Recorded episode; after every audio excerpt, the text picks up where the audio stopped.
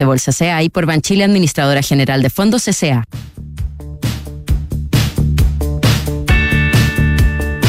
Duna presenta Café Duna con Polo Ramírez y Paula Frederick. Duna. Sonidos de tu mundo. Son las 5 de la tarde en punto y le damos a todas y todos ustedes la más cordial bienvenida a una nueva edición de Café Duna, que es el 89.7 en este martes 29 de agosto, cuando el mes comienza ya finalmente a terminar, porque se ha hecho largo. Yo siento que ya estamos como en, en 45 de agosto. ¿Qué crees tú, Polo Ramírez? ¿Estás de acuerdo conmigo? Eh, no, no, mira, la verdad que no lo he sentido así. eh, pero lo que me llama la atención y que me, me gusta mucho es la luna. ¿Viste la luna? Había que verla muy al amanecer, muy tempranito en la mañana. No era mi caso. No- no era el tu tuyo caso. suele suceder, pero claro, en mi es que no es usual. está. Mire, hagan el esfuerzo, se los recomiendo. ¿De qué hora estamos días. hablando? No, yo, esto fue, era un poquito antes de las 6 de la mañana. Ya. Eh, tampoco está terrible. No. Mucha gente que se está levantando a esa hora y de hecho había cierto tránsito. Como que, como que, sí, había varios autos. Varios autos que pasaban así como, como por autopista. Yo creo que a las Por- 6 de la mañana es una hora, como dices tú, que la gente, muchas, muchas personas se levantan. Sí, pues. Porque tiene, entra muy temprano al trabajo y tienen que trasladarse. Bueno, a claro, veces desde el, lejos. El metro lo abren a las 6, entonces Exacto. también, de hecho, se forman filas muchas veces ahí en las afuera de las estaciones. Pero a lo que voy es que la luna está muy bonita. Eso, eso, eso me. Porque es super luna. Me encanta. Super luna de super luna azul. o- o- claro, hace algo así. No sé por qué azul. Yo la vi azul, la vi color luna. Tú me estás dando el pie para que Pero yo abra bonita. el tema de la influencia de la luna, pero no queremos entrar ahí. Lo hemos hablado otras veces. Yo pe- pensaba en eso mientras miraba la ¿Lo luna. pensaste y Sí, sentiste claro. algo especial? No, sentiste Ah, sí, emoción por verla bonita nomás. Eh, sí, se veía muy bonito. No es más que eso. Oye, tenemos 19,9 grados en este momento, de casi 20 grados, prácticamente diría yo, según la Dirección Meteorológica de Chile, en la capital. Así que claramente está, está, está agradable el clima, pero también por ahí se anuncian ciertas lluvias para este fin de semana. Eso dicen, hay algunos Dicen le están por ahí. poniendo harto color, como que se nos viene otro diluvio. Es que una- bueno, después, después de que hubo, han habido dos bien seguidos, O un tercero sucesión. puede ser un temor. una, una, una sucesión de lluvias. Eh, a pronto, mira, eh, una nota, ¿sabes? En la tercera aparece una nota de Patricio Lascano. A Mira quien, tú qué sorpresa. a quien tenemos hoy día de infiltrado. Lo vamos a interrogar al respecto, a pesar de que viene a hablar de otra cosa, pero dice, portales climáticos anticipan que Santiago podría vivir histórica racha de días seguidos de lluvia. Ah, dice, es una seguidilla, dice, que no se da desde abril del 2016, eh, cuando la capital estuvo una semana completa con lluvia. No me acuerdo de eso, el 2016. No, no me digas que era muy chica, no. No Pu- no puedes- tiempo. Ah, no eh, estabas en Chile. Ah, ahí está, pues. Viste que me da vergüenza, ya me Ay, ¿por qué? ¿Por qué no, te tú, vergüenza tú no, eso? no sé. ¿Por qué te da No vergüenza? puedo decirlo después. ¿Por qué? Sí. Mira, el Richie estaba acá, yo también No, estaba a mí acá, lo que me da vergüenza es decir no que estaba fuera, vivía fuera de Chile, porque aquí uno después no, no, no, no la perdonan eso. No, porque es que la Así gente, muy, la gente muy envidiosa, lo hemos hablado muchas Sí, veces. pero me gusta repetirlo para recordarlo. Porque la gente le La tiene, mala onda, sí. le tiene envidia a las personas que han tenido la oportunidad de viajar. No como uno que no ha tenido tanta oportunidad de vivir, cosa que no tiene la oportunidad de vivir en el extranjero. No. me acuerdo de una escena, oh, que era buena esa escena. Ay, ¿de qué? Yo ni 100 pesos. Ya, Eh, gran película. Yo ni 100 pesos y creo que, claro, creo, mira, creo que la escena, si mal no recuerdo, era un juez, porque necesitaban, eh, el gobierno necesitaba que un juez firmara rápidamente una, un- una, una resolución. No recuerdo exactamente qué era lo que se le estaba pidiendo, pero el juez estaba muy, o sea, el gobierno estaba muy apurado en eso. Entonces mandan a un joven, ah, no, era, no sé si era subsecretario, pero era un joven eh, funcionario de gobierno interpretado por Cristian Campos. El juez, si mal no recuerdo, corríjanme, pueden mandar la corrección a WhatsApp, eh, creo que era Luis Alarcón. Ah, Estoy 100% mientras seguro. Me parece que, anécdota, yo puedo parece que era Luis Alarcón. y a la vez buscar el elenco de Johnny. Entonces, eh, el- bueno, empieza como a, apurar, ¿no es cierto?, al juez, lo presiona, y qué sé yo, había recibido llamadas, el juez y todo, y estaba con una, tiene una pluma en la mano, una pluma fuente en la mano, y mm, el su- le pregunta a este, a este funcionario, digamos, ¿y usted joven, en qué país estuvo exiliado? Y estuve en Francia, le dice. Mire, ¿ah? nunca he tenido la oportunidad de visitar Europa, le dice el juez. Y agarra la pluma y ¡fa! La entierra en el, en el escritorio. Es buena ese. Así como demostrando su frustración de manera. Claro, porque esa- tú sabes que es una historia real. La de Johnny Peso. Ah, no, sí, yo pensé Sí, que, ya, pues, que La, específicamente. la que película de Gustavo contando. Grasmarino. Sí. Eh, ¿y También, también actúa Paulina Urrutia en un gran papel. Paulina Urrutia actúa. Sí, ah, mira, no Como me acordaba. No me acordaba. Ah, claro. Sí, Claro pues. sí, pues. Tú sabes que eso ocurrió en el centro de Santiago. Fue una especie de, de- de toma de rehenes. Es como la. En un videoclub. Como Tarde de Perros de Sidney Lumet, protagonizada por Al Pacino. Claro, sí. Dog Afternoon. Sí, Gran exactamente. película también. Y- y- Muy y similar. donde las cosas no salen como, como se esperaba y eh, se produce este, esta toma de rehenes ahí en, en el centro de Santiago. Y me vas a creer, Te voy a creer. me vas a creer que yo estaba en el centro de Santiago en ese minuto y me asomé. Pues empezaba, había harto movimiento ahí por la calle Estado, por ahí, eh, qué sé yo, Estado, eh, ¿cuál anterior ha estado? Eh, 21 de mayo, no, no, eh, hasta la cordillera, sí, San Antonio. Eh, creo que era por San Antonio, Maquíver, ahí en esa zona. Ah, San Antonio, Maquíver. Bueno, el punto es que había movimiento y de repente alguien dice, oye, no, si es que parece que hubo unos rehenes. Siempre alguien sabe estas cuestiones. No sé por qué, cómo la gente se Sí, entera. Ah, alguien lo había siempre. escuchado por la radio. Entonces me asomé, me metí en un edificio y me asomé al, ahí a la, un espacio, ¿no es cierto?, con una reja que había en el, en el cajón de la escalera. Y ahí estuve horas mirando este secuestro. O sea, lo viviste en vi- carne y, es, impresionante lo bien que está retratado en la o película. sea, viste, viviste un hecho histórico. O sea, vi, vi los, que se veían ahí los tipos, ¿no es cierto? Eh, había como una persiana, una cortina, qué sé yo, se veían los tipos que estaban como puestos hacia la, hacia la ventana, algunas personas como sentadas, no, no recuerdo exactamente, el, pero lo, lo que, a, lo que me- a lo que voy es que me impresionó la, la fidelidad con que está eh, reproducido ese momento.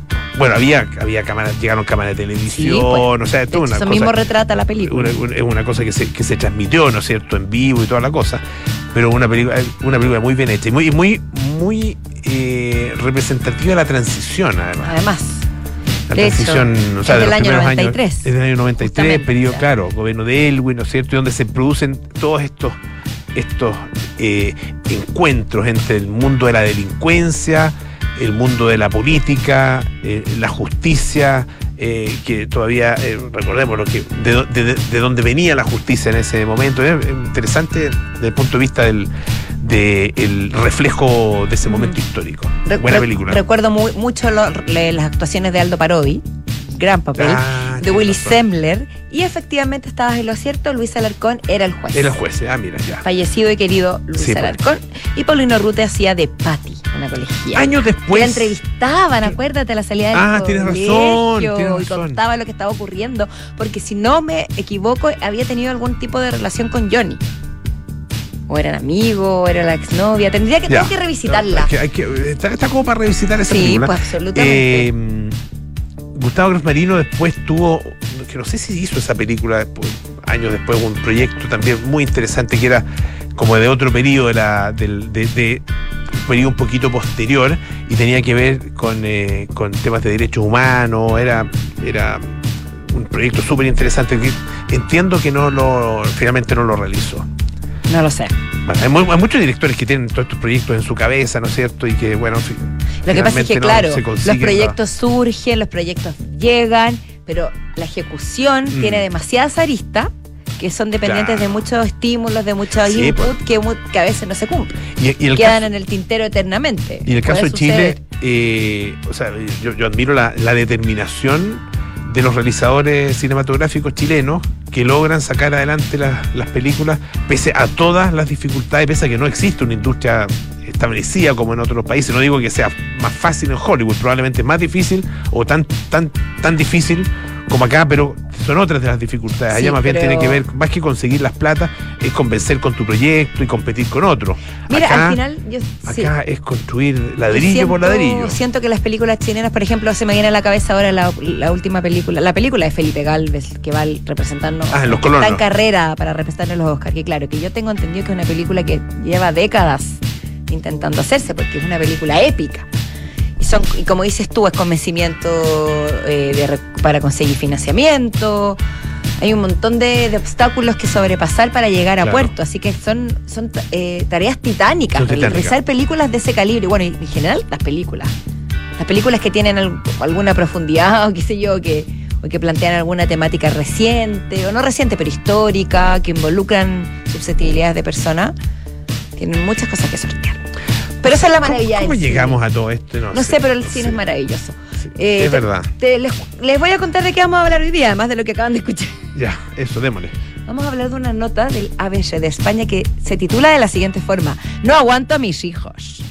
Un tema importante. En este caso se refiere específicamente después de las vacaciones de verano, dado que estamos hablando Claro. del hemisferio norte. Claro. Pero absolutamente lo que dice este, en este artículo se puede extrapolar a todas las circunstancias de la vida. Claro, Ahora se- que se viene el vienen- 18 de sí, pues, se septiembre, las vacaciones en vacaciones, septiembre. acaban de pasar las vacaciones de invierno, que uno escucha constantemente que son una preocupación y un dolor de cabeza para las madres y los padres. Y son periodos del año que crean muchas expectativas en las personas. Y muchas sea, ansiedades. ¿Cuánto- a, a quién no le ha pasado que ha terminado frustrado? Eh, yo creo que la fecha de mayor frustración, producto de las altas expectativas, es el año nuevo. Y estaba pensando exactamente lo mismo. ¿Siento Yo que sí? nunca ha pasado un año nuevo que yo te diga, wow, qué manera de gozar toda la noche y de, llenar mis expectativas y sentir que estoy celebrando un año nuevo. Han sido otra Así es, instancia no, en yo- que me yo dado esa recuerdo- sensación.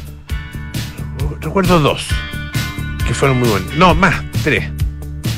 Pero claro, Sí. pero en, en muchos años de vida de los dos, Son altos años, sí, es verdad. Tres en 56.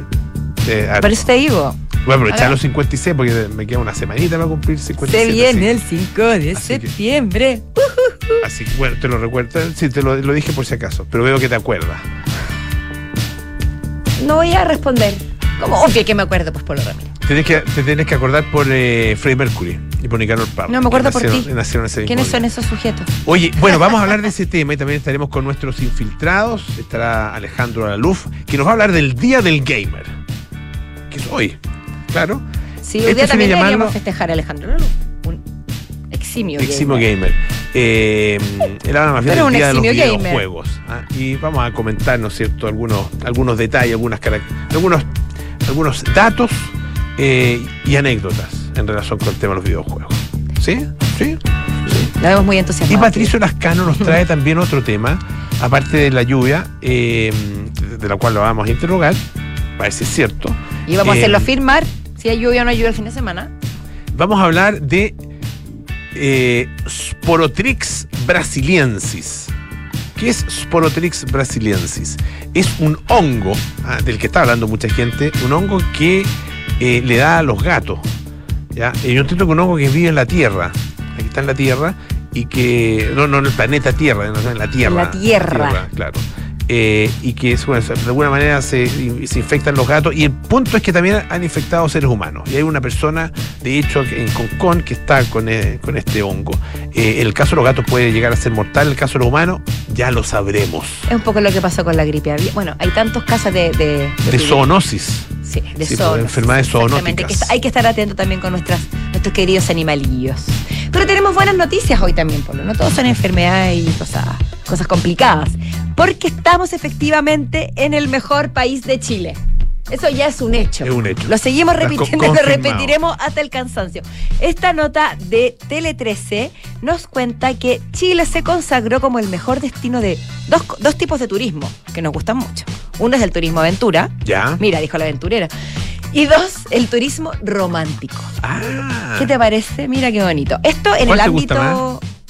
A mí el romántico. El romántico, parece. el Soy romántico. flojaza para la aventura. Igual cuando la no, aventura. pero di mejor que al revés, porque eres muy romántica. Soy demasiado romántica, Demasiado como para. No, Pero tú puedes una cosa no quita la otra. Tú puedes combinar las dos No, cosas. no soy tan, tampoco soy tan romántica, no, no me voy a ir a. Aventura, aventura en pareja. Sí. Es, es romántico también. Define aventura. No, porque tú ir a Es que hacer, ese es el tema. Por ejemplo, yo, un safari encantada, por ejemplo, recorrer una. En la isla de Pascua, recorrer las cuevas, investigar sobre. No sé si está Pero es que a eso voy, pero, yo no me voy a tirar en Benji. No voy a No. nadar con tiburones. No, o sea, ese tipo de aventuras No, yo me no, para mí, atraen. más que. No, pero por ejemplo, eh, tirarte por, no sé, por los rápidos en el Futaleufu. Ahí estoy en un terreno complejo. A veces digo Es sí, a veces yo digo no, no no. lo he hecho, pero lo he sí, visto. a veces digo no. Increíble. en una, en una esta, estos Mi hermana con su como marido lo no sé hicieron. exactamente cómo, Sí. cómo son, son, eh, La balsa. son como balsas, sí, son balsas. Pero no sé cuál es el nombre Eh, técnico. Maravilloso. No. Mi hermana lo hizo en Futalo fue con su. Ya, mira. Y quedaron fascinados. Uno de los más rápidos de Chile, si no el más rápido, creo que. Sí, es. pues de los mejores ríos para. mm, Sí, fueron bastante más aventureros que Para- el resto de la familia. Digámoslo. eh, eso, es- eso, eso es deporte aventura, encuentro. y además que tirarse juntos en Benji o en paracaídas. Pero ponte tú subir un cerro. Sí, es aventura. Está ahí, eh, sí, yo creo que, yo- o sea, calza con la definición de, ese tipo de turismo, aunque también se llama turismo de intereses especiales, se le, se le Ah, llama sí, así. ese, no- Sí, ese término no lo había escuchado, la denominación. sí. Pero bueno. Que, que queramos o no, o sea, como queramos interpretar el turismo aventura, ya depende de cada uno. Pero lo cierto es que el World Travel Awards entregó los premios conocidos como los Oscar del turismo, Polo. Y nosotros nos quedamos con el primer lugar en Sudamérica. Es importante decir a- eh, cuál es el- la, la zona geográfica. Ah, no es el mejor del mundo. No, no somos el mejor país del mundo, somos el mejor país de Chile y de Sudamérica. Ya. Eh, los sectores son viajes, turismo y hotelería, y, estos tres sectores fueron claves para que nuestro país se impusiera, por ejemplo, a Argentina, a Brasil, a Colombia, Ecuador, Perú y Uruguay. Así que la subsecretaria de Turismo, Verónica Pardo, resaltó el premio al mejor destino de turismo. Por supuesto, están tremendamente orgullosos. Y además de la aventura, somos también, como les decía anteriormente, el mejor destino de turismo romántico. Yo, yo creo que el de. A propósito de temas de expectativas, yo creo que el, el tema del turismo romántico puede generar también expectativas desmesuradas que terminan generando frustración. No puedo estar ¿Sí o más de acuerdo contigo. Por eso cuando te digo me gusta más el turismo romántico, no. ¿No? A mí me gusta el turismo como fluye, el turismo cultural, el turismo histórico, el turismo de descanso. Pero ponerle la etiqueta de romántico no me, no me calza. Mm. Porque al final, ¿qué? ¿Qué puede determinar eso si al final el romance se lleva por dentro, no? Ah, Pero eh, puede- bueno, es, que es verdad, puede ser Depende de puedes donde, tener. no depende tanto, o sea, fluye donde estés, pero no va, no va a generar una situación romántica por el si tú no tienes la voluntad, las ganas y la paz interior para llevarla adelante. Claro, pero hay lugares más románticos que otros. Como lugar, digamos. O sea, más que, más que romántico, yo encuentro que hay lugares que inducen al romance, como Ya. por ejemplo estar más aislados, Ya. eh, tener, no sé, una vista maravillosa delante tuyo que, que, te, que no te haga salir de la casa, sino que estar todo el día, no sé, al lado de la chimenea con un ventanal, que te inducen a ese tipo de cosas, ¿no? Un lodge en medio del bosque, Ya, ya. un, no sé, un domo en, la- en el desierto de Atacama. Estoy, estoy ahí entendiendo tu fantasía, sí. Sí. Sí. O sea, no, no Puedes ven- seguir, ya. o sea, no, ¿cómo se dice? No salto. No salto ya al vacío. O sea, no no- saltos al vacío, Mm, ni sino que- paracaídas, ni paracaídas, sino ni que bien, los, bien puestos en la tierra Ojalá en un lodge. en un lodge. En un- con lluviecita con afuera. lluviacita y chimenea. Y chimenea. Sí.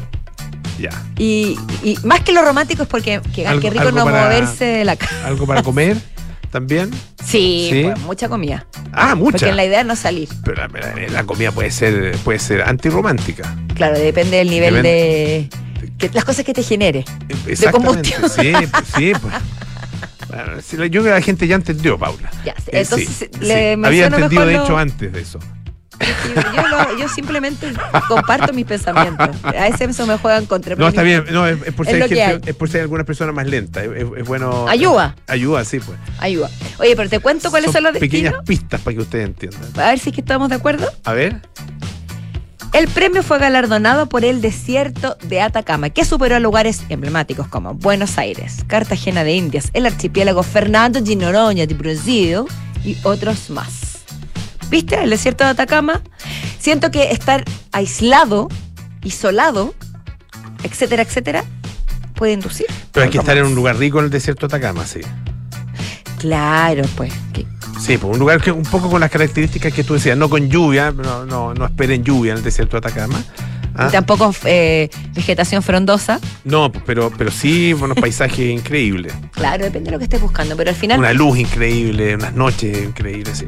Mira, lo lindo al final es que nuestro país se premie como destino atractivo para quienes quieran conocer Sudamérica y, y que vaya liderando me parece maravilloso. Más allá del objetivo que tú no le quieras dar como viajero. Oye, tenemos varios temas Eh, Y poco tiempo. poco, sí, poco tiempo. eh, y. ¿Cómo, cómo- cómo podríamos manifestarlo? ah? Porque, no, mejor no entremos en eso. Eh, lo que pasa es que tenemos temas que son bastante característicos de este, o se han ido haciendo característicos de este programa y son muy eh, apreciados, digamos, sobre todo por las mamás que están haciendo turno, que Claro. están ahí con el auto lleno de niños y escuchando el programa. Eso les encanta. Eh, pero yo en creo honor que- a ella hemos creo- denominado la hora, la hora, del turno. Pero yo creo que aquí nos fuimos al chancho. Sí, vamos, a- vamos, Sí. ¿nos frenamos? No, no, no en lo que estábamos conversando, sino que en lo que tenemos en pauta. Frenémonos, sí, frenémonos. Vamos a otra cosa. De hecho, podríamos ir a la música. Eso nos liberaría aún más. Ok, vámonos. Yo creo, ¿no? Ya. Y de hecho, con los Beach Boys, que ya no puede ser más alegría, felicidad y armonía. Porque, Polo, wouldn't it be nice? Los Beach Boys. Aquí en Café Duna.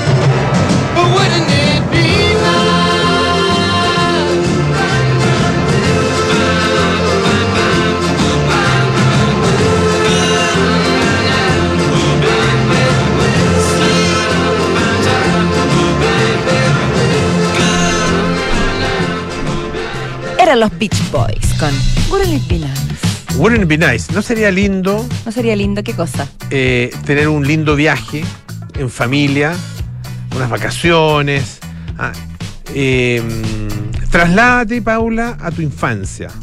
Ya. ¿Ya? Yo voy a trasladar a la mía porque es más fácil, creo que, o sea, sí, es más fácil, eh, menos comprometedor que Hablar de lo- de hablar, lo- hablar de, sí, de viajes. De las niñeces que nos rodean, digamos. Con, claro, con niñeces, niñeces propias, digamos. Ya, hablemos de nuestra infancia. De yo, mira, yo, te- yo quiero agregar, además de nuestra infancia, puedo yo contar sin nombres ni revelar identidades lo que yo veo en, mi en la gente que me rodea. Ah, ya. Amigas, etcétera. ¿De qué estamos hablando? Estamos hablando de, de vacaciones que uno quisiera, o sea, para las cuales se había hecho mucha expectativa, a lo mejor había incluso invertido mucha plata, guardado el tiempo, ¿no es cierto?, dedicado el tiempo, etcétera, etcétera, etcétera, y se ven tremendamente frustradas porque los niños se portan como una mona.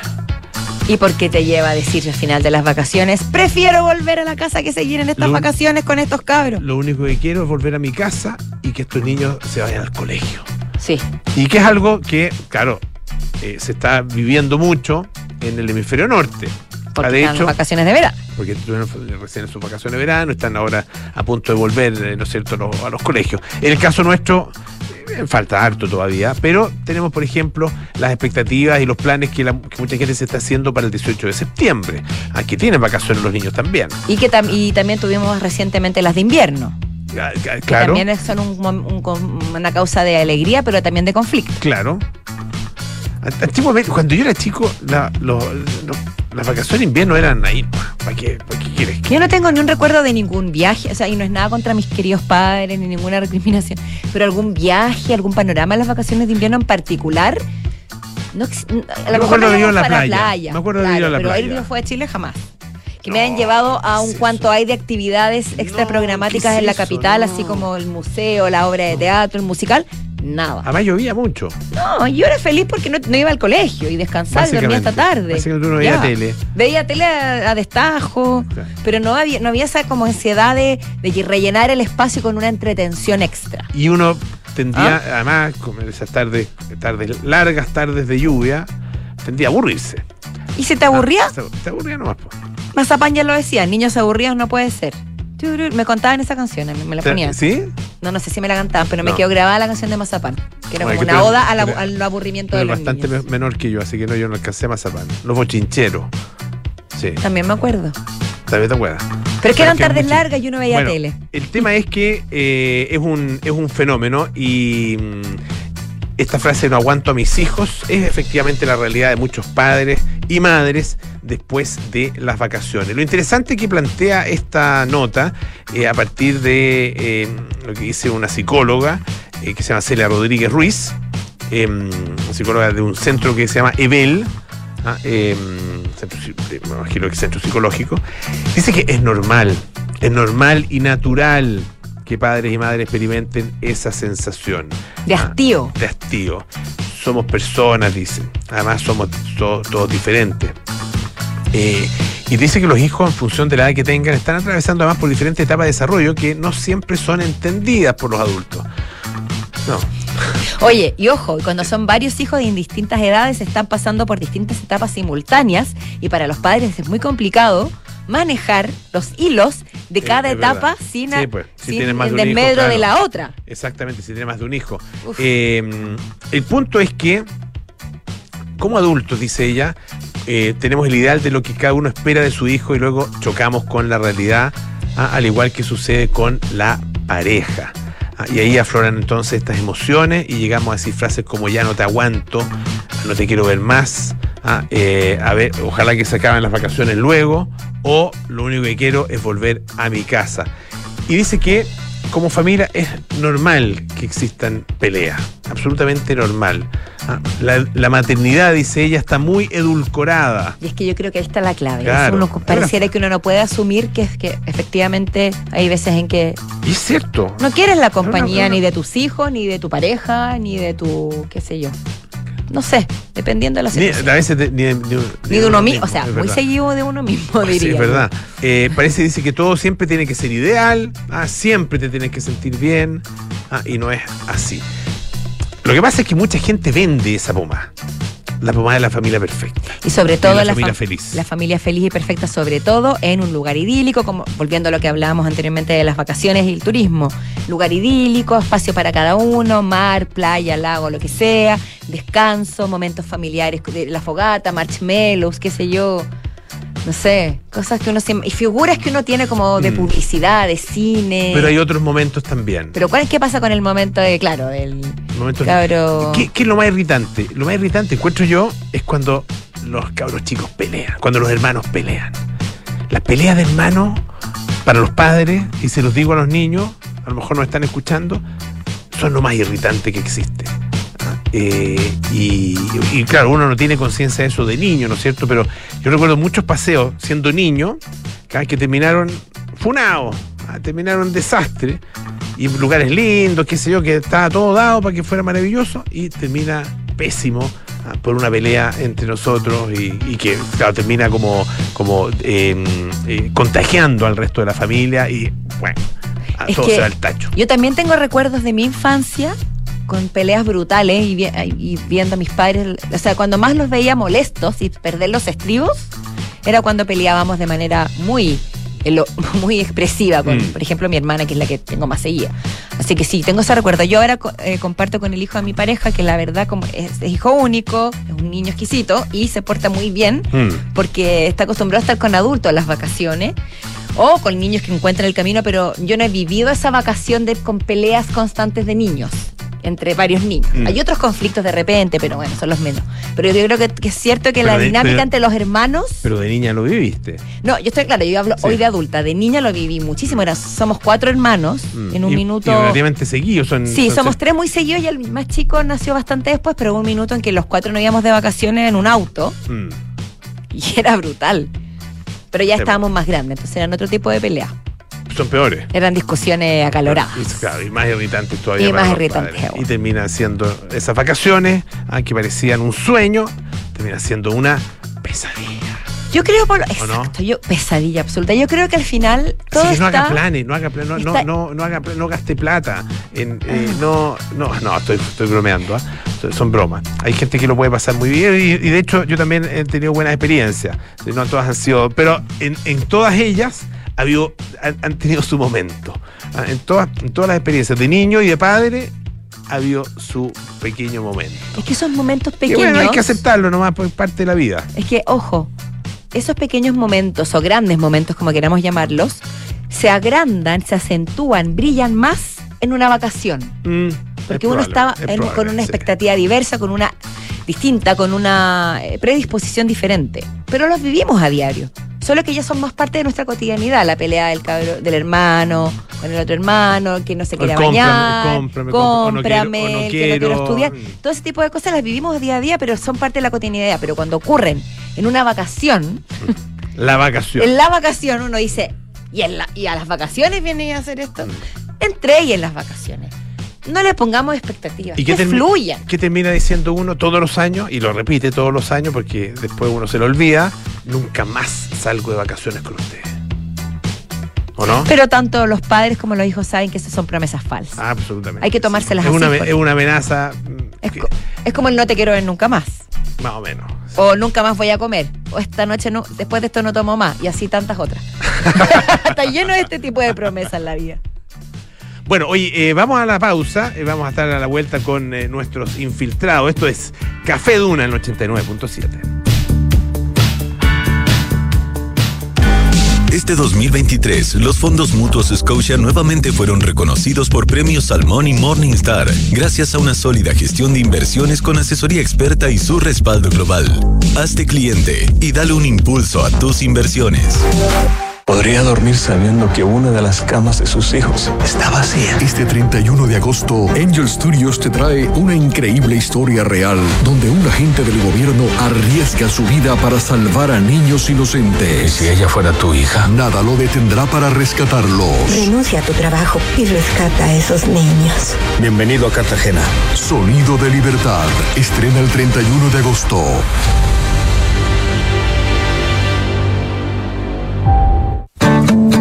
Generación perteneces? ¿X? ¿Millennials? ¿Z? Hay una generación que está marcando tendencia, la de nuestros padres y abuelos. Y no es una generación del pasado, es del presente, que necesita de cuidados respetando su autonomía, que requiere ayuda y aprovecha los avances de la tecnología, que no quiere ser carga de nadie y por eso valora su independencia. Esta es la nueva generación Live Up. Visita liveup.cl. Independencia de tus padres, tranquilidad para ti. Atención, base de Fontana. Aquí la gente gerente de finanzas. Estoy activando la misión eficiencia en mi empresa. Jefe, recursos humanos conectados. Los bancos y papel financiero en línea. Inteligencia de negocios e integraciones activadas. Activado control de abastecimientos y ventas. Base de Fontana. Misión eficiencia activada. No esperes más y aumenta la productividad de tu compañía con Defontana RP para medianas y grandes empresas. Ingresa a defontana.com y contrátalo desde 10 UFs mensuales. Defontana. Pensemos digital. Clínica Santa María sigue creciendo en la comuna de La Reina, ahora con un nuevo laboratorio. Contamos con más de 500 exámenes con la calidad y seguridad que entrega Clínica Santa María. Visítanos en Príncipe de Gales 9140, Espacio Urbano La Reina. Más cerca, más cómodo. Clínica Santa María, especialistas en ti. En pleno barrio El Golf se emplaza edificio Isidora y Benjamín de Inmobiliaria Hexacón. Una experiencia única de diseño, arquitectura y conectividad en una de las esquinas clave de Las Condes. Isidora y Benjamín es un proyecto boutique con exclusivos departamentos de uno y dos dormitorios, algunos con jardín privado y cuatro penthouse de dos pisos y con azotea privada. Conoce más en www.exacon.cl. Cuando en 1998 formamos MB Inversiones, tomamos un compromiso, coinvertir en los mismos activos que recomendamos. Por eso en MB Inversiones no tenemos clientes, tenemos socios. Socios unidos por la misma pasión, hacer crecer nuestro patrimonio. Socios como en un club. Hoy, 25 años después, renovamos nuestro compromiso con la coinversión. Únete a MB Inversiones, seamos socios y coinvertamos. MB Inversiones, desde hace 25 años, coinvertimos. www.mbi.cl Sofía querida, no quiero que te asustes. ¿m? Quiero contratar anticipadamente los servicios funerarios de María Ayuda. Quiero estar preparada y tranquila. Abuelita, te encuentro toda la razón. Y así, cuando llegue el momento, yo y todos tus nietos te podremos despedir con la seguridad que así querías que fuera. Descubra la tranquilidad de acceder a una compra anticipada de servicios funerarios, ayudando a los miles de niños y niñas de la Fundación María Ayuda. Más información en funerariamariaayuda.cl. Estamos contigo cuando más nos necesitas. En Sonda, desarrollamos tecnologías que transforman tu negocio y tu vida, impulsando la innovación y el desarrollo de soluciones que acompañen la transformación digital de las organizaciones. Cuenta tú también con el respaldo, agilidad y eficiencia del líder en transformación digital. Descubre más en sonda.com. Sonda, tecnologías que transforman tu negocio y tu vida. Sonda, make it easy. Si eres un emprendedor, tú también puedes elevar tus ideas al siguiente nivel. Banco de Chile en acción con Desafío Levantemos Chile. Te invitan al octavo concurso nacional Desafío Emprendedor. 100 millones de pesos en premios a repartir y una red que potenciará tu negocio. Inscribe tu emprendimiento en las categorías Desafío Global o Local en bancochile.cl hasta el 20 de septiembre de 2023. Banco de Chile, el banco de los emprendedores de Chile.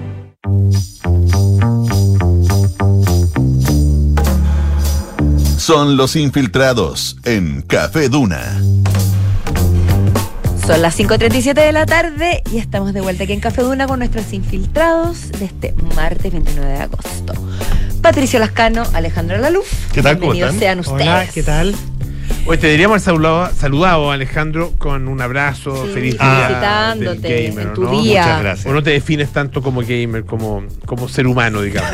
O sea, ser humano. Pero no. antes era una persona, ¿no es cierto? No, a mí, a mí honestamente, eh, cuando me ponían el tag de gamer, cuando gamer era más como el, el, el- el friki que jugaba videojuegos. Ajá, Hoy claro. gamer es alguien que juega videojuegos solamente. No tiene una connotación negativa ni despectiva como sí la tenía antes. Entonces, no, no, no, honestamente no me gustaba mucho. Yo prefiero simplemente ser un videojugador. Eh, pero efectivamente, hoy, eh, 29 de agosto, es el día del. A ver, en algunas partes se dice día del gamer. Yo prefiero decirle día del videojuego.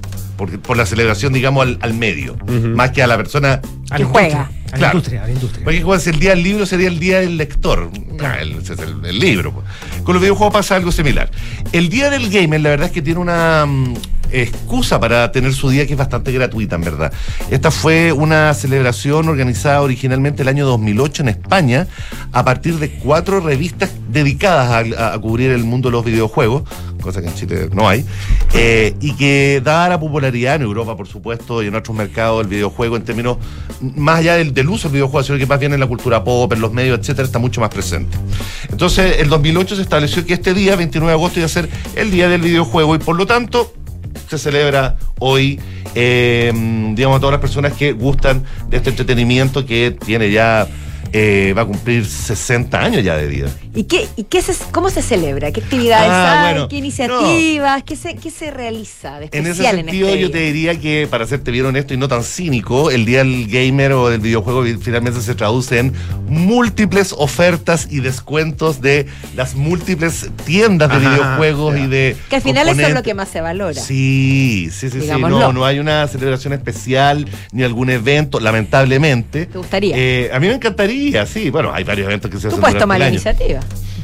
Mira, no es mala idea, ¿por qué no? ¿Por qué no? Ahora, lo interesante siempre cuando ocurren estas celebraciones es eh, sopesarle el peso a la industria de los videojuegos. Todos sabemos que es un entretenimiento sumamente popular, ¿no es cierto? Que gusta mucho a la gente joven, pero hay montones de otra data, ¿no es cierto?, que le hacen eh, realzar, digamos, más allá del mundo del entretenimiento. Hemos dicho en contadas ocasiones, ¿no es cierto?, que la industria del videojuego, dentro de lo que es el mundo del entertainment, es la que más factura y por lejos. Eso se ha mantenido en una especie como de especie como de estándar, ¿no es cierto?, continuo, donde Obviamente, durante la pandemia, los videojuegos, por razones que hemos hablado hasta el hartazgo, ¿no es cierto?, cobraron un protagonismo especial y ahí la industria explotó aún más de lo que ya explotaba año a año. Posterior viene, posteriormente viene una contracción de todo el mundo tecnológico y este último mes, este último trimestre fiscal, la industria de los videojuegos nuevamente ha vuelto a reportar ganancias. ¿Y a qué crees que se atribuye eso? Básicamente los eh, analistas lo atribuyen al éxito que está teniendo, eh, a, la, a la maduración del ciclo de vida que tienen las consolas actuales, es decir, la PlayStation 5, Maduración de ciclo de vida te, reveres- te refieres a la... a una op- adopción, o la- a una masa crítica de usuarios. No, no a la obs- obsolencia, ¿cómo se dice? Obsolescencia Obsolescencia programada, ni ese Lo que tipo pasa de es que las, video- la- las consolas de videojuegos en generalmente duran entre 5 y 7 años, más o menos. Ya. Ahí es cuando se renuevan. Y en la mitad de ese ciclo es cuando ya hay una base de usuario interesante, eh, aparecen juegos que ya están ocupando las herramientas disponibles de, esa generación. Entonces ahí es cuando salen, empiezan a salir los juegos más relevantes de esta generación actual. Entonces, efectivamente, estamos viendo que este año particularmente han salido juegos muy, muy interesantes, muy buenos, muy populares. Eh, hace poco, hace, hace poco, hace dos días, se cerró la que es hoy la feria de videojuegos más grande del mundo, que se desarrolla en Alemania, en Colonia. La Gamescom Ajá. reunió a 320 mil personas de toda Europa y el resto del mundo que es una cifra ridícula, porque además de eso, hay que considerar que el año pasado, eh, por problemas todavía de coletazos de pandemia, había llevado 50 mil personas menos. Entonces, el, el interés tanto de la industria como del público, esto es una feria abierta, de ir a conocer las novedades del mundo de los videojuegos, siguen creciendo, pero a paso agigantado y sin deten- deten- Eh, a- que se detenga, digamos. Alejandro, perdona, eh, eh, me parece que el mundo del celular también contribuyó bastante a democratizar el juego, sobre todo en gente que habitualmente no jugaba. Yo me acuerdo una cifra que dimos en un reportaje hace unos años, que ya 7 millones de chilenos jugaban, claro, porque se consideraba mucha gente que va en la micro, va en el metro y va jugando con el celular. Ah, claro. Excelente, excelente detalle, Pato, porque efectivamente, cuando tú tomas la torta de todo el consumo de videojuegos, PC, consolas y móviles, los móviles son lejos la parte de la torta que más entrega eh, retorno a la industria de los videojuegos. Sin ir más lejos, las proyecciones para este año son de 108 mil millones de dólares, lo cual es prácticamente casi tres quintos, cuatro quintos del total, tres quintos del total de todas las ganancias totales de- del mundo de los videojuegos. Lo cual es muchísimo, es muy alto y efectivamente confirma un poco lo que tú estás diciendo, que en el fondo la ubicuidad del jugar videojuegos, ya sea desde dispositivos móviles o por todas las posibilidades de streaming que cada vez están siendo cada vez más populares, la posibilidad de jugar juegos on the go, como se dice, ya sea a partir de una pantallita, de tu celular o de tu propio televisor que tiene la aplicación para poder cargar algún juego desde la nube, cada vez son más ubicuas y más, más asequibles para la gente. Así que claramente que- sí, O totalmente. sea, hay motivos para celebrar hoy día. Absolutamente. No sé si tenemos tiempo para algunos, algunas trivia o. Por favor. Sí, pues, adelante. ¿Cuándo debutó la primera, el primer arcade, la primera máquina comercial de videojuegos que tú le echabas una moneda? Tú sabes que en el fondo los videojuegos cuando partieron antes de las consolas caseras se ubicaban en restaurantes, salas de cine, centros comerciales, donde había mucho, digamos, concentración de gente. Y la verdad es que la gente que a regañadientes arrendó estas máquinas se encontraba que cada noche, al abrir la gaveta, no sé si sacaban las monedas, era tal la cantidad de quarters, no sé, estas monedas de 25 centavos, que automáticamente la industria de los videojuegos desde ya se transformó en algo lucrativo. Esto fue el año 70. 70, ah, mira. 70.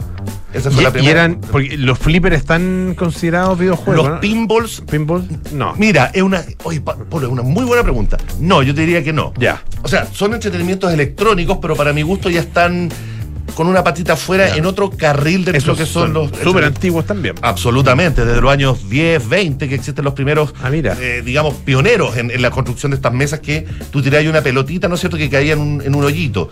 Ya en los años 40 comienzan los Bueno, acá está el, el- el tirarle al, Los a, la, a, la, a la rana, ¿no es cierto? Ah, la rana, qué nuestro clásico juego. juego chileno. muy mal, No, es otro tipo de juego. Pero claro, en los años 40, el año 45, si mal no recuerdo, apareció el primer eh, flipper electromecánico. Ah, mira. Sí. Sí. Que tiene su El buena videojuego más vendido de toda la historia. Acá hay dos respuestas. ¿Se imaginan cuál puede ser? No es Mario Bros. ¿No Mario Bros? No yo es iba a decir Bros. ese porque es de los Está pocos que tengo en mi cabeza. Pero no. No, no, no. Eh, a ver, en términos de franquicia. Mortal Kombat. No, tampoco. Que se viene un reboot de la saga. Estoy en unos meses más, sé. muy esperado. No, el- la, el- el- el- la franquicia de juegos más vendida es Tetris. Me encanta, Mira. yo soy Tetris. buena para el Tetris. Gran película también, efectivamente hay una película en Apple TV que cuenta la historia de cómo un ejecutivo, un emprendedor Ah, norteamericano, mira, fue a, a adquirir los derechos a Rusia en plena Guerra. Fría. Ah. Muy interesante en Apple TV. Eh, y el otro Bueno. juego que también ha vendido muchísimo es el Minecraft. Probablemente el Ese juego yo, más. te- yo habría, también habría apostado en Minecraft. Sí, probablemente el juego más revolucionario niños, para las nuevas generaciones, niños. que es básicamente un luego Lego virtual y que es una maravilla de juego para todas las edades. Ya, pues feliz día a todos los videojugadores entonces. Ahora me incluyo, ya que el Tetris está incluido, me incluyo ahora en el día del Absolutamente, gaming. Paula. Yo Claro soy que sí. malo, malo, malo para los videojuegos. Yo pésima, pero el Sí, Tetris es es una Polo. adicción. Es una excusa. Tienes que encontrar el No, tuyo. como que no me atraen. ¿O no? Eso es otro No, tema. no me atraen. Eso es otro Sí. tema. Pero, Pero, después podemos conversar. Ale, yo creo que no es que uno sea bueno o malo, hay que encontrar el suyo. Exactamente, igual que las películas. Yo era seco para el Snake. Ah, otro clásico. Otro Se, clásico. se escuchó el carnero de, en- va para Boquindo. antes, de, antes de los smartphones. El Llegó, al- llegó primer culebra. piso el carnet del pato. Oye, Pato, em, viene. En la tercera vienen.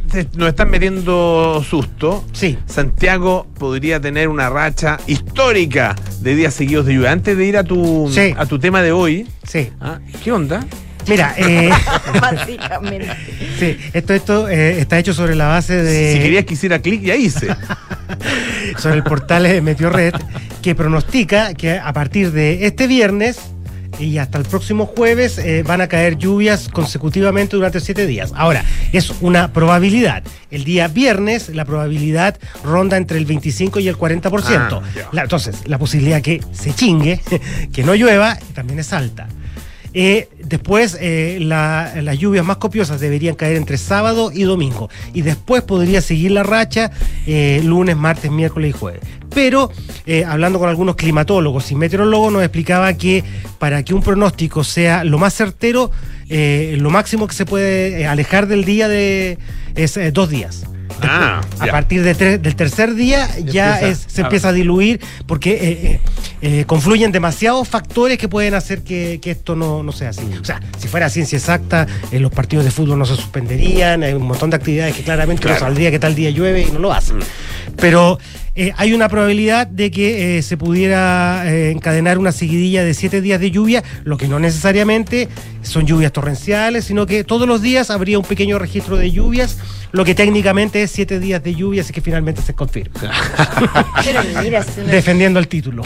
vamos, vamos a recordarte como siempre te decía. Vamos a verlo. Patricia Lascano, hablemos ahora del famoso, ya tristemente célebre Sporotrix brasiliensis, el hongo de los gatos. Así es. ¿De qué se trata? Este es un hongo eh, que, como su nombre científico dice, fue eh, detectado por piedras en Brasil hace algunas décadas y que afecta principalmente a los felinos y que eh, eventualmente puede infectar también a los humanos.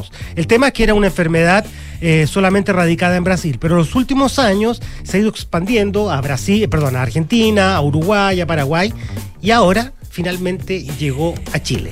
Siempre llega. Siempre llega. Se demora, pero es llega. el precio de la globalización. Y lo más divertido, que es- si bien se supone que es una enfermedad más bien tropical, eh, los primeros casos se detectaron en Punta Arena. En Punta En Punta Arenas. Y es en una veterinaria donde a alguien le llamó la atención que llegaran muchos gatos con ciertas lesiones muy características, que son una- unas verdaderas heridas, unas úlceras bastante feas, muy sang- sanguinolientas. eh, y, Eh, ¿Externas? Externas. Cuando dices claro. Sí. Ok, en alguna no, parte del. No, no, se ven, se ven, son heridas, son heridas. Heridas. Se ven. Y, eh, y alguien reparó y dijo, esto me parece sospechoso y una... Aquí hay gato encerrado. Eh, hay gato Ah. encerrado. y una científica y una científica de la Universidad de Andrés Bello eh, hizo los análisis moleculares correspondientes y finalmente detectó por primera vez la presencia de este hongo en Chile. Patricio Lascano. Y estas son heridas, por supuesto, es una, es una molestia, pero ¿tienen algún otro tipo de consecuencias más graves como Sí. enfermedad? Sí, ¿O primero ¿Hay algún otro síntoma Sí. también? Primero la enfermedad es- va paralela, o sea, los síntomas y el tratamiento eh, para gatos y para humanos es muy similar. Básicamente son eh, cremas micóticas, eh, algunos eh, antifúngicos, pero eh, eh, algunos son eh, complejos, eh, son, o sea, es un tratamiento largo. Un tratamiento de una persona enferma demora por lo menos cuatro meses en, en sanar bien las heridas y debe ser constante, porque si deja el tratamiento, a los dos o tres meses tú puedes sentir una mejoría completa, la enfermedad, la probabilidad que la enfermedad vuelva es alta. Y como en todas las enfermedades, quienes sufren más riesgo son las personas inmunodeprimidas, personas con enfermedades de base, a las cuales el hongo puede atacar otros órganos como, más allá de la piel, como los pulmones o algún otro órgano específico. Es una enfermedad de cuidado y por eso hay una alerta sanitaria y hay que estarlo vigilando. ¿Cómo- ¿Y cómo se puede Mira, eh, eh, o sea, detener, prevenir, frenar? Básicamente, o sea, lo lo primero que tiene mucho sentido es, si tú ves a tu gato claramente con unas heridas que son como muy características, son heridas grandes. No es, no es una herida de que se rajuñó, que peleó con un gato, sino que es una herida abierta, eh, que sangra profusamente. Claramente el gato puede tener una infección ahí y obviamente hay que ir al veterinario. Y del mismo modo, si eh, la persona que vive con ese gato eh, tiene algo similar en la piel, evidentemente debe ir al médico. Eh, fíjate que el- escuché a, unos veterina- a una veterinaria en realidad que decía que había que eh, mantener los gatos dentro de la casa. Sí. Ah, eh, lo más posi- o sea, lo más posible. Porque claro, de repente los gatos se, se van, ¿no es cierto? Después vuelven medio, medio Sí, el- eh, el- chamuscados, digamos. Exa- exactamente, el- Eh, el- el- después el- de algunas noches de juerga. El gato ¿Qué tiene- pasa de con- las que nunca sabremos. No, nunca vamos a verlo. No, no, lo que. Especialmente en agosto. El gato, el gato tiene, el gato tiene un comportamiento animal muy instintivo. Tú puedes tener un gato muchos años en un departamento encerrado y tú lo sacas a la calle y el gato se vuelve cazador, trata de escaparse, tiene un comportamiento eh, animal muy natural. Pero suelen volver. Eh, Sí, suelen volver cuando le falta la comida. Ya. Cuando le falta la comida. Y ahí hay toda una discusión, los amantes de los gatos, que dicen que los gatos son un poco desprendidos. Eh, algunos, "Oh, si mi gato me ama a mí. Eh, Tengo algunas dudas. ¿Tú tienes gato? Fiel. Siempre he tenido gato y me han gustado los gatos, pero, el, pero el gato suele, eh, es fácilmente domesticable con comida, bueno, como muchos animales. Yo diría que los perros, claro, te- te- parecieran tener más reacciones de afecto Sí. ¿no? al volver al lugar. Sí, absolutamente. A propósito de perros, eh, ojo que esta enfermedad también puede afectar a los perros. Y se contagia, básicamente, eh, el, el gato se lo contagia con las uñas, porque el hongo está en, el- en la tierra, en el suelo, y después al pelear con otros gatos, eh, con las mismas uñas, incluso por la nariz y qué sé yo. Y de la misma manera te puede contagiar a ti si tu gato te puede dar un rajuñón o tiene alguna secreción nasal donde te puede transmitir el hongo. Patricio. Lascano, hay que estar atento. Muchísimas gracias. Nos vemos, chao, chao. Alejandro Laluz, muchas gracias. Brevemente, el próximo viernes vamos a estar en exclusiva para Radio Duna en Berlín, Alemania, Ja. cubriendo una nueva versión de la IFA, la feria de tecnología más importante de Europa. Excelente, mira. Mira, se la tenía no, guardada para el final. Así que Muy ya bien. saben que Buen mañana. viaje, ¿ah? Buen viaje, gracias, Alejandro. Estás, es- Hablamos el viernes. El viernes estaremos el viernes. Estamos a llamar bien tarde. Hacerte sufrir. No, el viernes va a estar Eh, ahí en medio- voy a estar despierto igual. Sí, de todas maneras. Un viernes en Berlín. Eso. Me imagino que uno no se acuesta temprano. Estamos muy felices por ti. Muchas gracias. Honestamente, muchas gracias. honestamente. Yo, yo sé que sí. Hoy nos despedimos, pero mañana nos volvemos a encontrar a las 5 de la tarde, punto aquí en Café Duna. Ahora viene Enrique Llávar con las noticias y luego Polo Ramírez, aire fresco. Hasta Chau, mañana. chau. chao.